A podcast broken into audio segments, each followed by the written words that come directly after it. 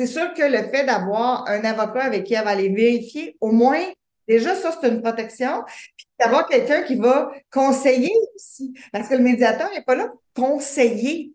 Il donne l'information, effectivement, il donne beaucoup d'informations. C'est ça, il donne l'information, il, il est présent pendant les discussions. C'est cette présence qu'on espère qui va amener quelque chose le, le plus possible. Bienvenue sur le podcast Corsé, le podcast qui parle de coparentalité. Que tu sois en couple ou séparé, ou que tu aies toute autre forme de coparentalité, sache que je suis là pour t'aider à former une équipe sécurisante avec ton coparent. Et si tu travailles auprès des familles, tu trouveras sûrement des réponses à bien des questions pour mieux t'aider à les accompagner. Je suis Cynthia Girard, psychoéducatrice, médiatrice familiale et psychothérapeute coparentale, et je te souhaite un bel épisode.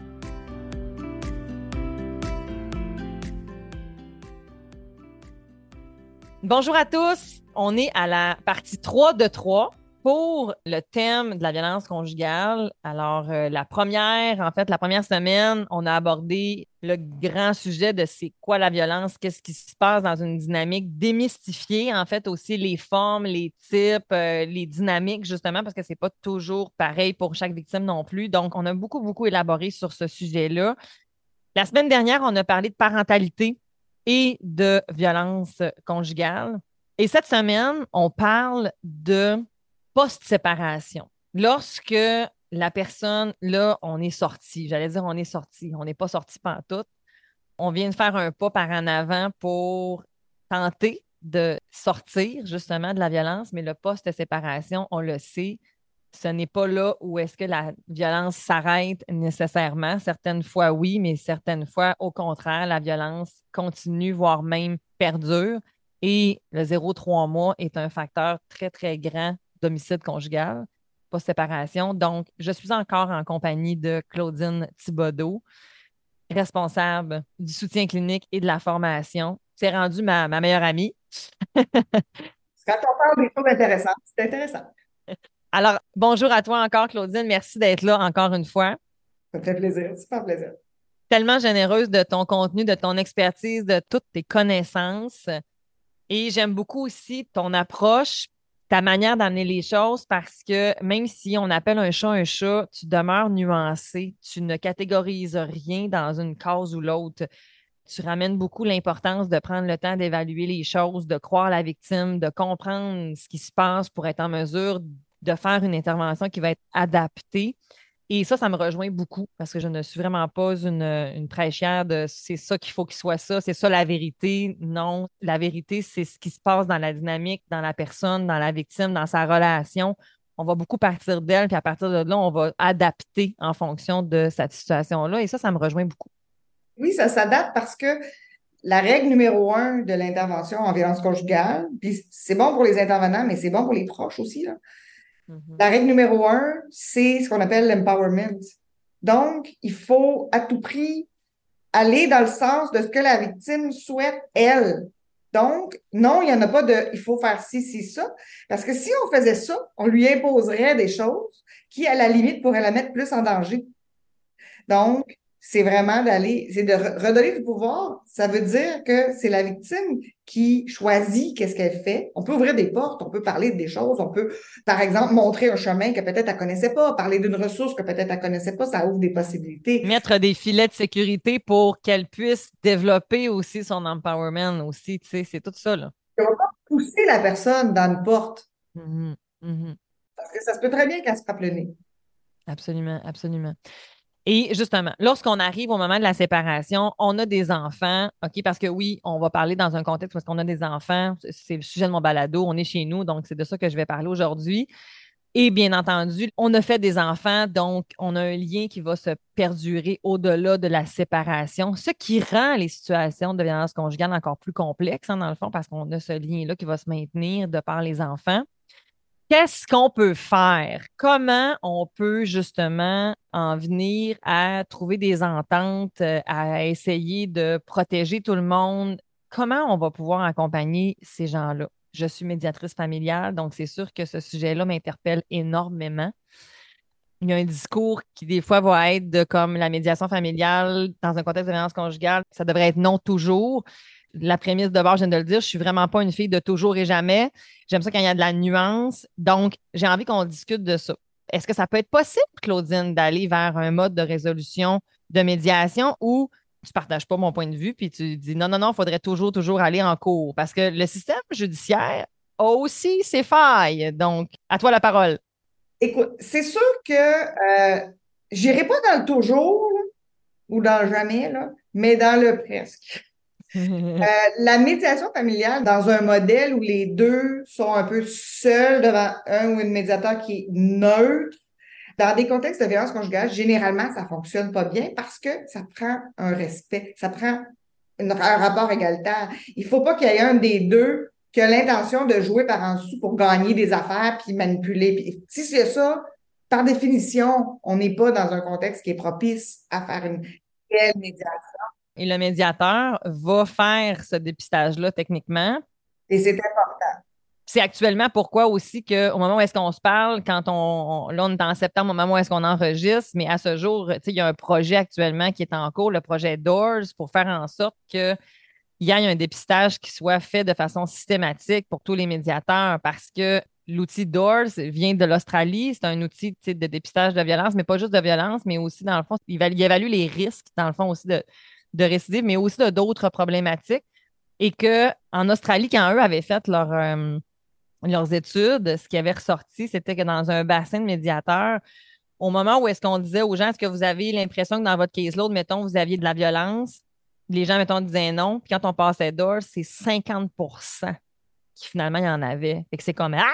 C'est ça qu'on dit, hein? Au moment de la rupture, il y a à peu près dans 50% des situations où c'est des ruptures qui aboutissent à la suite de violence conjugale et donc que la violence conjugale fait partie du portrait et que la violence post-séparation probablement fait encore partie du portrait parce que une rupture, c'est pas une porte qu'on traverse, hein, c'est une saison.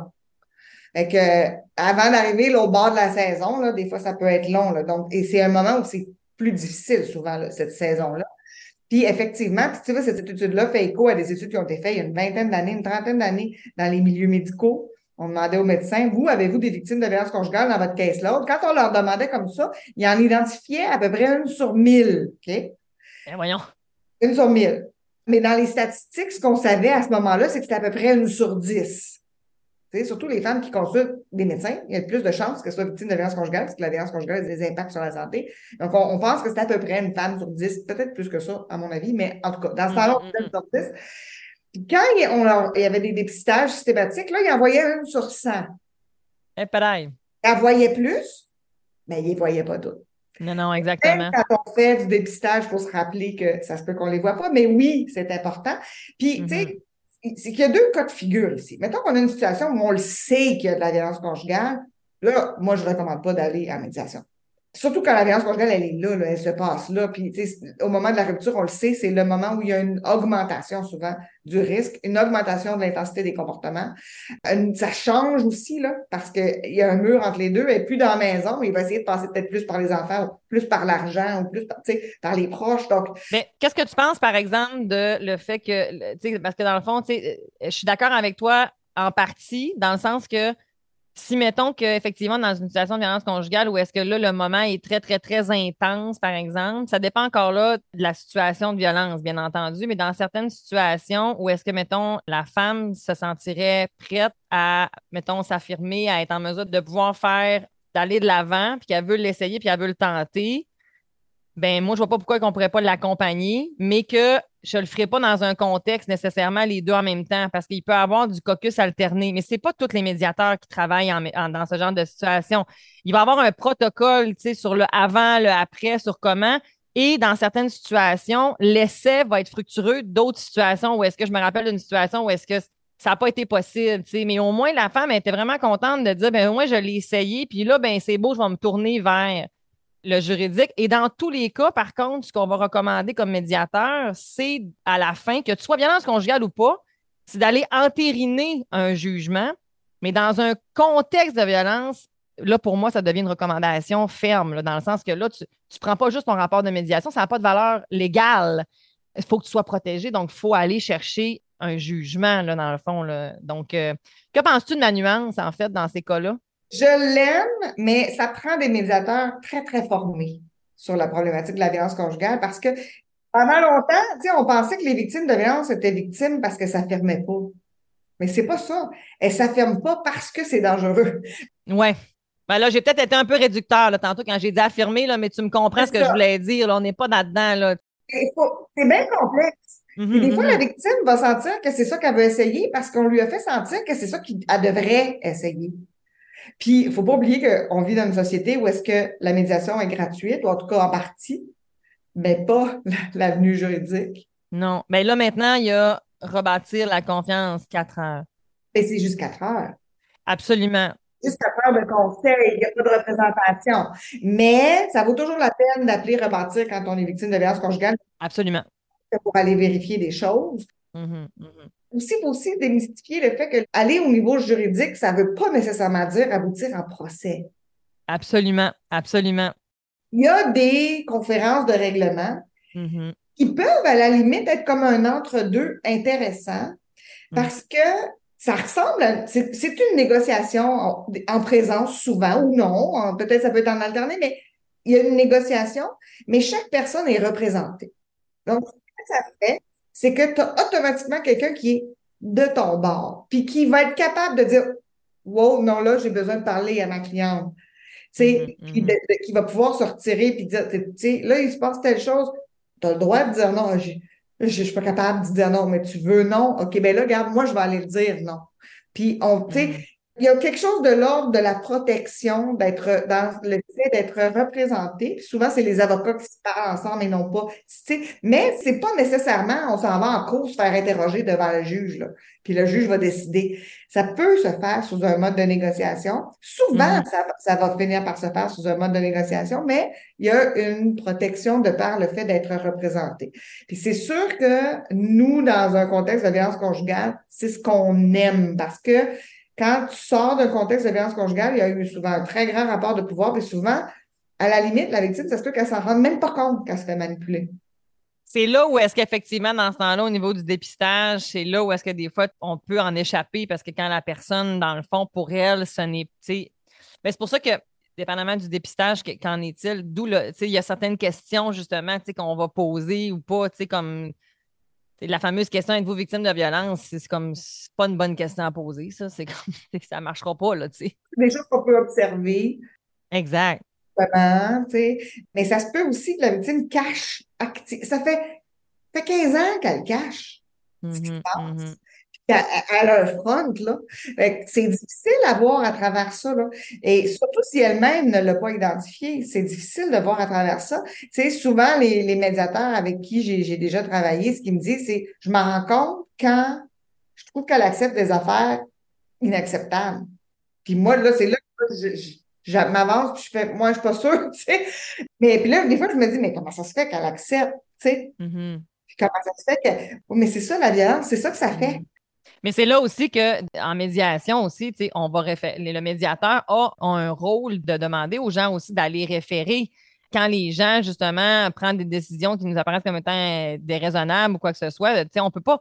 C'est ça l'affaire aussi par rapport. Il y a tellement des mythes associés à la médiation. Je veux dire, on, ne fait pas. le médiateur n'accepte pas n'importe quoi, là, justement, quand il se rend compte que ça n'a pas de sens à un instant. Là. Conseiller. Exactement. Aller chercher un avis. C'est ça dans un contexte de violence, euh, surtout s'il est avéré, ben, on va travailler en collaboration avec les avocats. Allez, là, on fait un bout, après ça, aller, on retourner, après ça, il y a différentes façons. On peut faire un entre-deux, tu sais. Exact. Mais c'est sûr que le fait d'avoir un avocat avec qui elle va aller vérifier, au moins, déjà, ça, c'est une protection. Puis d'avoir quelqu'un qui va conseiller aussi. Parce que le médiateur n'est pas là pour conseiller. Il donne l'information, effectivement, il donne beaucoup d'informations. C'est ça, il donne l'information, il, il est présent pendant les discussions. c'est cette présence qu'on espère qui va amener quelque chose le, plus fou possible. Parce qu'au même titre, les avocats, les avocats de leur côté aussi, comme les failles qui peuvent aussi, c'est que sont, ça, encore là, ça prend aussi des fois des avocats qui vont être en mesure aussi d'être bien formés à la dynamique aussi, parce que parfois, on peut des fois peut-être forcer aussi certaines choses aussi à dire comme ben là, garde, tu le sais maintenant, les gardes partagés, c'est bien plus qu'avant. Là, fait que tu sais, ben, j'en entends, on en entend des choses aussi par rapport à ça. Donc, tu sais, c'est pour ça que je suis pas blanc, noir dans rien, tu sais, parce que des fois, tu te retrouves avec des jugements, puis tu fais comme ben voyons donc, on peut pas croire que c'est ça qui est écrit là-dedans. Mais D'où l'importance d'être bien formé pour être bien représenté aussi, tu sais. Il y a des formations maintenant qui existent pour justement le domaine juridique. Tu entre autres, euh, il y a euh, jury... Jury pop. un corpus de formation. Ça s'adresse principalement aux avocats, mais qu'on peut tout suivre. Hein. C'est gratuit. On se mm-hmm. travailleur social, personne de la, de la, communauté, médiatrice, peu importe. On peut aller suivre ces formations-là, puis en apprendre plus justement sur la violence conjugale, puis aiguiser nos, nos repères.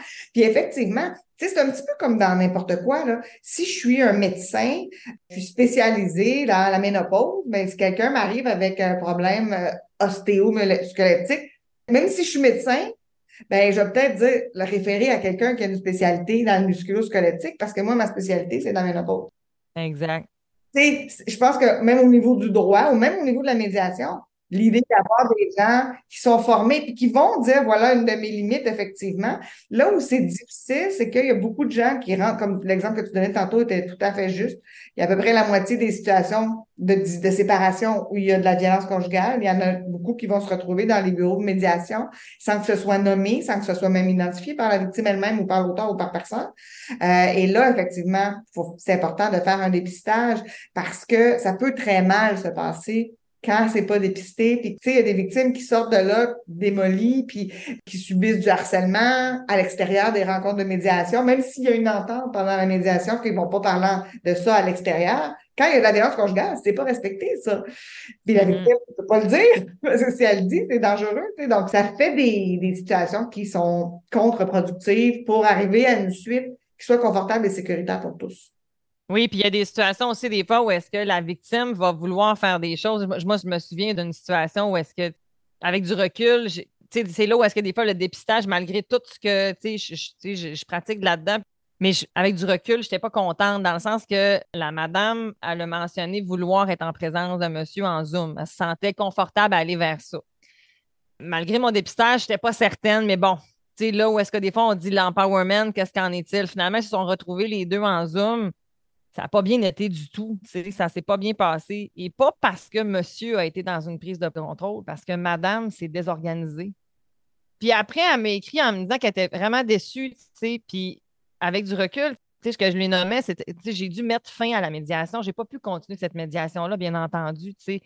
Parce que c'est de part et d'autre, c'est pas adéquat, ça se passait pas bien. Je voulais que je protège tout le monde dans ce, dans ce contexte-là, mais aussi la protéger d'elle-même en ce moment-ci. Ce qui est en train de se passer, ça fonctionnait pas. j'avais un monsieur qui disait rien. Ce qui me questionnait beaucoup, dans le sens que moi, je me fais agresser de même verbalement. Probablement que j'aurais le goût de rétorquer quelque chose aussi.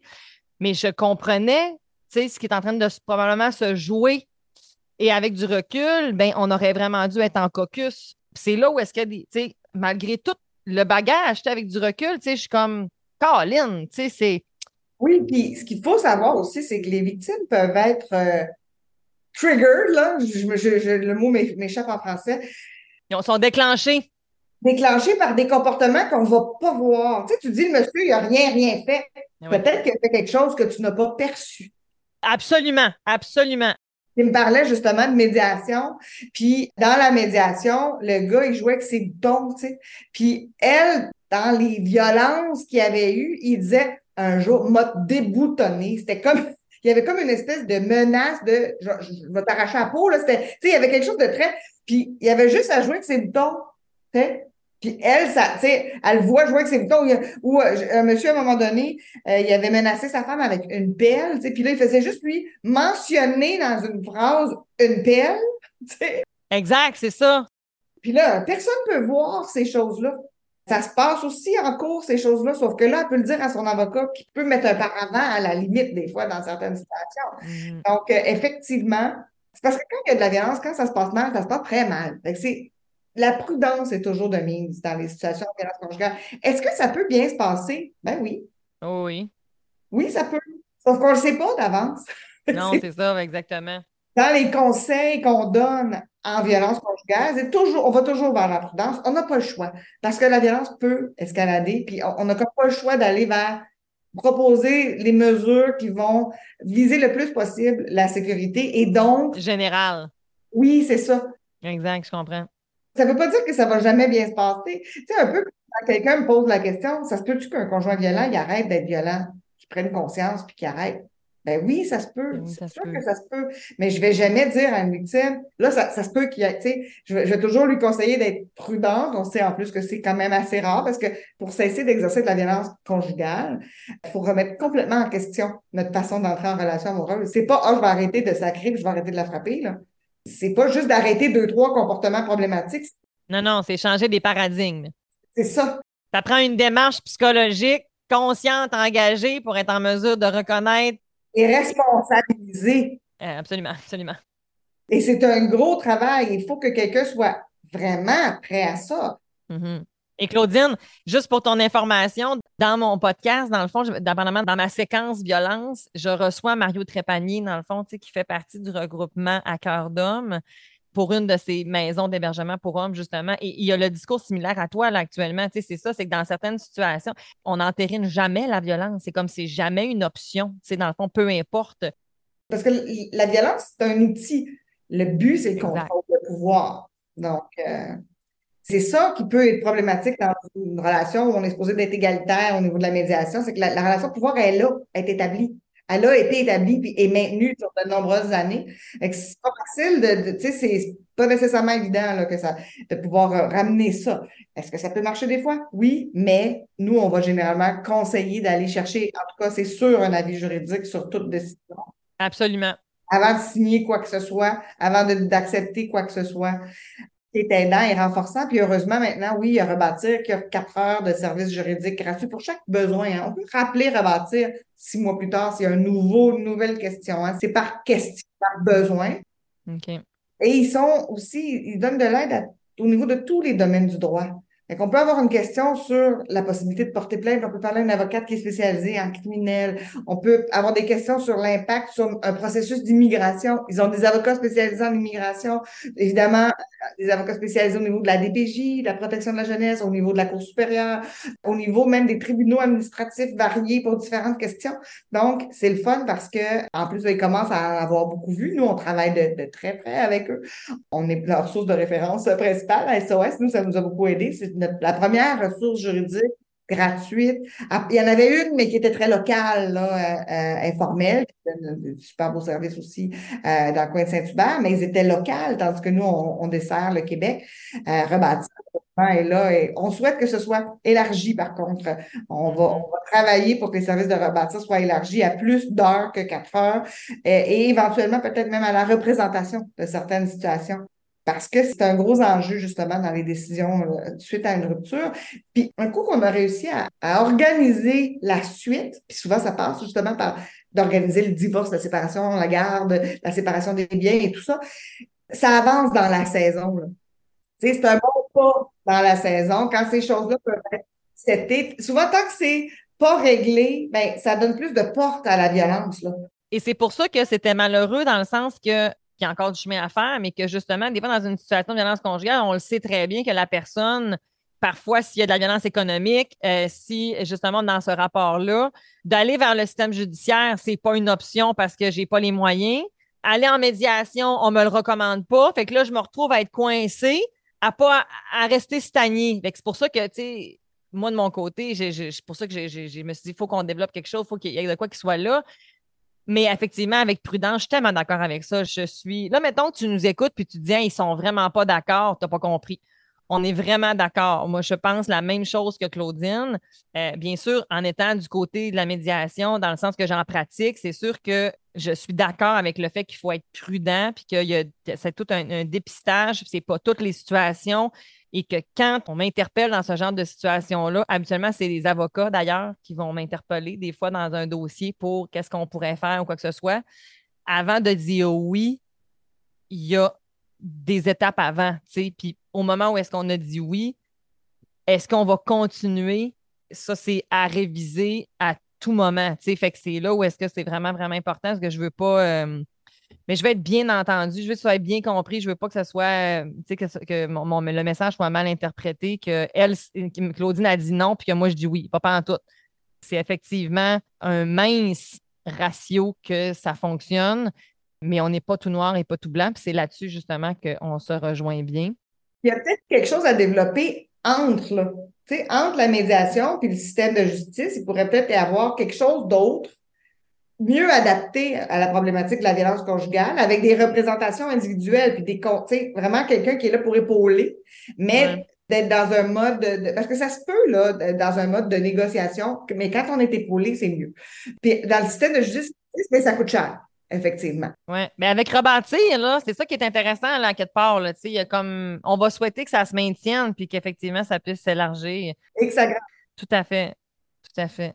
Mais ce qu'il faut savoir aussi, c'est que le système de justice et les démarches de rupture, ce qu'on appelle la violence judiciaire, ça existe en violence post-séparation. Et mm. le système peut être utilisé par l'auteur de violence contre la victime, ne serait-ce que pour prolonger. Ah ben oui, ben oui. C'est souvent une des démarches qui vont se passer beaucoup plus difficilement quand il y a de la violence conjugale que quand il n'y en a pas. Ben non, exact, c'est sûr. Et ça peut se. Et là, souvent, on va avoir des situations qui vont perdurer sur beaucoup, beaucoup, beaucoup, beaucoup, beaucoup, des fois d'années même. absolument, absolument.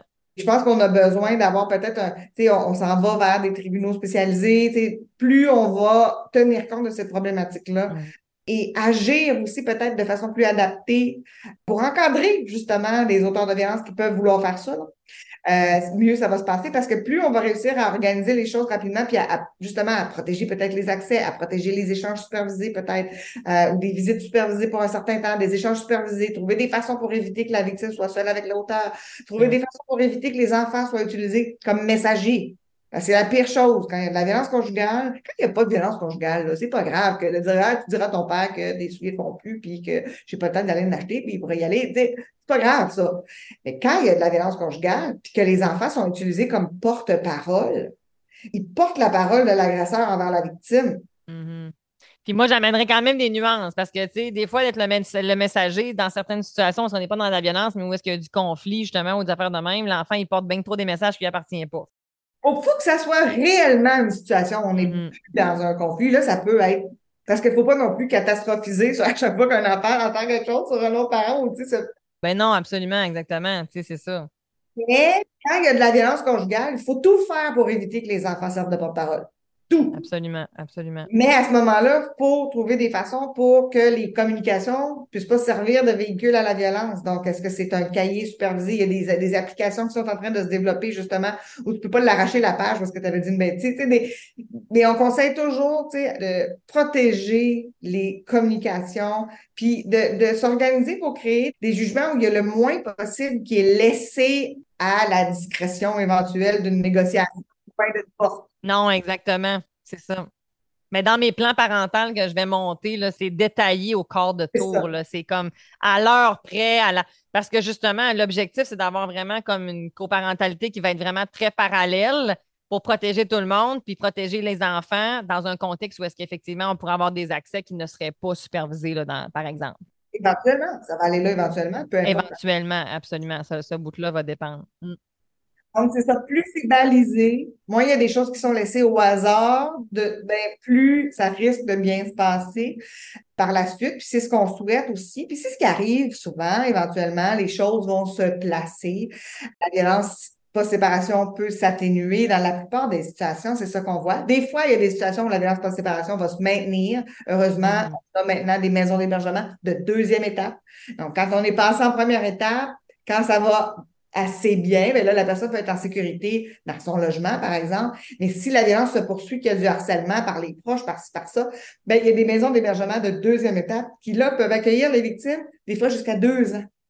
Et là, c'est des, des, appartements, mais où il y a des services, il y a des intervenants qui sont là pour aider et tout, puis il y a de la sécurité aussi qui est hmm. organisée autour du lieu. Donc, c'est vraiment des fabuleux services qui sont en plein essor euh, au Québec. Euh, on en avait seulement quelques-unes il y a une dizaine d'années. Là, on va en avoir beaucoup plus d'ici peu. Il y en a beaucoup qui sont en développement. C'est souvent les maisons de première étape qui développent des maisons de deuxième étape. Évidemment pour leur clientèle, mais pour les autres maisons aussi. Donc, ça, c'est des, des beaux services qu'il faut continuer ça nous prend plus de maisons de première étape. Il faut continuer à développer les maisons de seconde étape. Il faut continuer aussi à développer, parce que se réorganiser après une situation de violence, c'est complexe et ça prend plusieurs années. Pour favoriser l'accès, par exemple, au logement en HLM, par exemple, parce que quand tu rentres dans une maison il faut t'en sortir. Là. Ben oui, c'est ça. Puis on est dans un contexte, on ne se le cachera pas, où tout coûte cher. Euh, pour demeurer dans le même lieu où est-ce qu'on était, ou en tout cas pour favoriser justement les choses pour la suite. Mais si tu à Montréal, pas évident de trouver un appartement raisonnable et confortable. Non, non, même à Saguenay, je te jure. Ben, c'est ça, donc ça complique beaucoup les choses pour les victimes. Fait tout ce qu'on peut mettre en place, ça va justement baliser puis faire en sorte qu'il y ait moins de prise pour la violence post-séparation. Parce que c'est sûr que si elle est dans la très grande pauvreté, la précarité à plein de niveaux, puis là, l'ex-partenaire revient puis qu'il offre, bien, tu peux revenir. Ça se ben oui.